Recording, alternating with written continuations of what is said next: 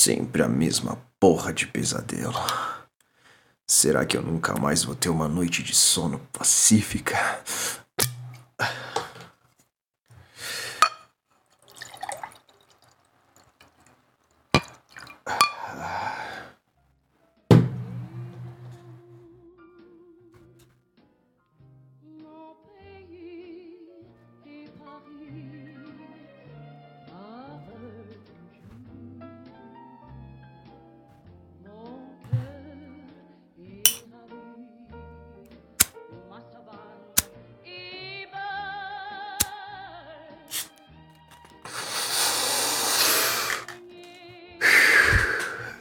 Os meus amigos me perguntam por que eu gosto de ouvir música francesa. Porra, olha isso. A boneca tem uma voz incrível. Toda vez que eu ouço Josefine, eu lembro de como aquela guerra foi estúpida.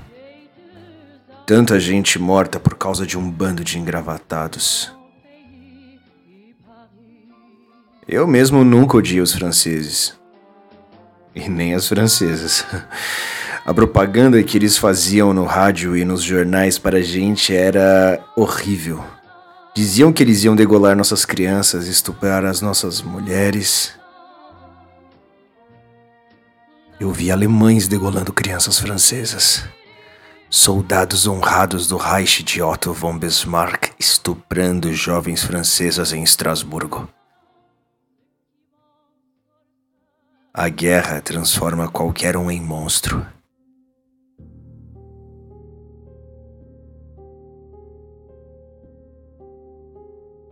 A verdade é que eu lutei, sim, mas não lutei por uma bandeira. Eu lutei para defender aquilo que eu achava que era minha casa. Voei com meus camaradas e porra, como a gente era bom nisso. Eles eram destemidos, corajosos. A grande maioria deles morreu, menos eu. Eu fui condenado a permanecer e ver tudo isso. Até mesmo o nosso capitão, Manfred von Richthofen, der Rote Kampflieger, o Barão Vermelho. Eu admirava ele como se ele fosse o irmão mais velho que eu nunca tive. A precisão dele era inigualável. Quando ele entrava em uma nuvem, pode ter certeza que quem ele perseguia não ia pousar. Ainda assim, quando eu penso nessa baboseira toda, fico com um gosto amargo na boca. Aquela sensação de quando a gente é enganado.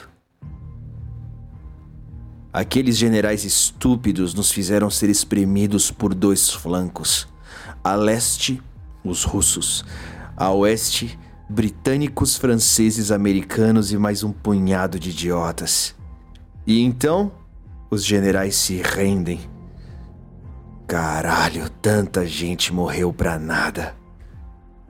Quando eu percebi que lutei por algo que nunca foi meu de verdade, já era tarde demais. Vim pra América porque achei que aqui a aviação seria valorizada.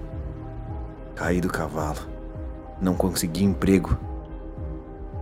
Conheci um punhado de birutas que viram meus antecedentes e tiveram a brilhante ideia de me contratar para uma agência de investigações, a Quagmire.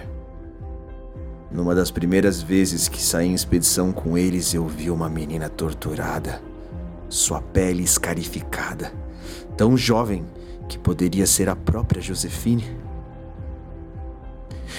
Eu tô vendo coisas que eu não consigo explicar. Quando eu tô sozinho, apenas o uísque me acalma. Já não consigo mais dormir com as putas porque elas ficam assustadas com os meus pesadelos. E agora isso. Eu não quero acreditar que o Manfred voltou dos mortos.